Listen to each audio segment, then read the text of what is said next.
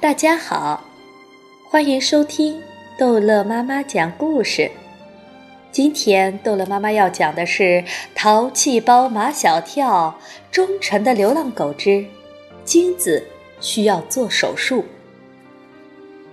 整个下午，马小跳都心神不定，他就盼着放学，然后去裴凡哥哥的宠物医院。揣摩马小跳的心理活动。是路曼曼最大的兴趣爱好。他见放学的铃声刚响起，马小跳已把书包背在背上了，便说：“马小跳，我知道你放学要去哪里。”马小跳没心思搭理路曼曼，也没心思跟他吵架。你们要去看那只被你们撞伤的狗，招摇可耻！马小跳跳起来。陆曼曼，我再跟你说一遍，金子不是我们撞伤的，不是你们撞伤的，为什么你们要把那只狗偷偷的弄到医院里去？心里有鬼，不敢承认。班上的男生女生都围过来，发出的声音一边倒，对马小跳很不利。马小跳顿时感到无比孤立。幸好这时候，唐飞、张达和毛超过来，跟马小跳站在一起。唐飞对陆曼曼说：“随便你们怎么污蔑我们，我们是面不改色心不跳，好男不跟女斗。”在去医院的路上，马小跳还气呼呼的：“为什么所有的人都认为金子是我们撞伤的？”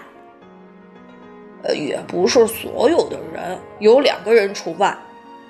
马小跳问唐飞：“那两个人我怎么不知道？”唐飞一脸坏笑：“一个是你的忠实粉丝，一个你是他的忠实粉丝。”唐飞不说名字，大伙儿也知道他说的是安吉尔和夏林果。马小跳在乎的不是安吉尔，因为他无比崇拜马小跳。无论马小跳发生什么事，他都无条件地站在马小跳这一边。马小跳在乎的是夏林果。你们有没有发现，刚才夏林果看马小跳的眼神有点……嗯，有点……我也形容不出来。毛超，你来形容。我也形容不出来，反正跟别人的眼光不一样。哎，毛超。你叹什么气呀？我们现在是跳进黄河也洗不清啦。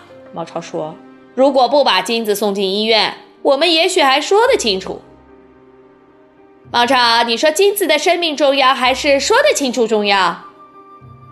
眼看着毛超和马小跳就要吵起来，张达马上横在他俩中间。嗯，大大家都都是好好哥们。四个人中，从来都是毛超当和事佬，这次轮到唐飞来当了。大难临头，好哥们儿要有难同当。呃，对，张达旗帜鲜明，不不要抱怨，一一起来扛。四个人勾肩搭背的来到裴凡哥哥的宠物医院，裴凡哥哥在他的诊室接待了他们。裴凡哥哥，金子是个什么情况？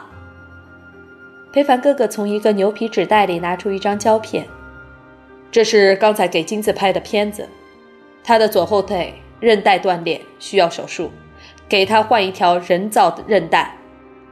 啊，还有，裴凡哥哥说，金子患有肾结石，他已经尿血好长时间了，也需要马上治疗。啊。这需要很大一笔医疗费用，所以马小跳还有你们几个要尽快通知金子的主人到医院来。从医院出来，马小跳直奔金子的家。男狮子头和女狮子头都在家，他们开门一看是马小跳，他们警觉地问道：“你们来干什么？”“我们来告诉你们。”马小跳尽量把自己装得像个大人。我们把金子送医院了，金子左后腿的韧带断了，需要马上做手术。我们不管。女狮子头双手叉腰，是你们把金子撞伤的，就应该你们管。不是我们撞伤的，不是你们撞伤的，你们会把金子送到医院去？男狮子头揶揄道：“你们几个在你们老师眼中可不算什么好孩子。”毛超特别正经地说：“我们秦老师前几天还表扬我们几个是好孩子呢。”男狮子头忍不住笑了，露出被烟熏黑的牙齿。说给我听听，你们好在哪里？毛超说：“马小跳很诚实，从来不撒谎；唐飞很善良，他平时小气，但关键时刻不小气；张达特有正义感，他会跆拳道。”该出手时就出手，我嘛，他们三个人身上的优点我都有。男狮子头突然有些紧张。你刚才说谁会跆拳道？我。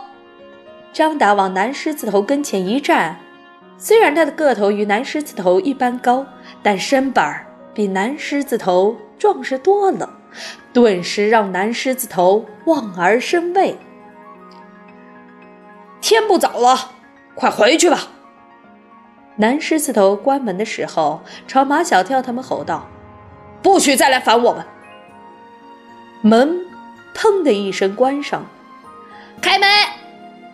马小跳拍着门：“还有一个情况要告诉你们。”马小跳想要弄清楚，男狮子头和女狮子头知不知道金子患肾结石，已经尿血很长时间了。但是那门再也敲不开了。我们明天再来。四个人下了楼，走到小区门口，跟守门的邓大爷说再见。邓大爷，明儿见。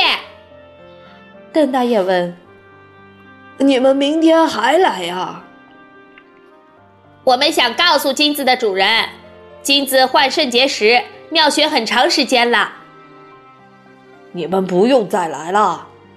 邓大爷左右看看，然后悄悄地说：“他们知道的。有好几次，他们说带金子去看病，回来时却说金子丢了。可没几天，金子自己又回来了。你们明白了吧？”马小跳点着头：“我有点明白了。”唐飞、张达和毛超也似懂非懂地说：“有点明白了。”明白就好，明白就好，我可什么都没说。邓大爷马上转换话题：“金子现在怎么样了？”我们把他送进医院了。马小跳说：“他左后腿韧带断了，需要手术，至少要花几大千。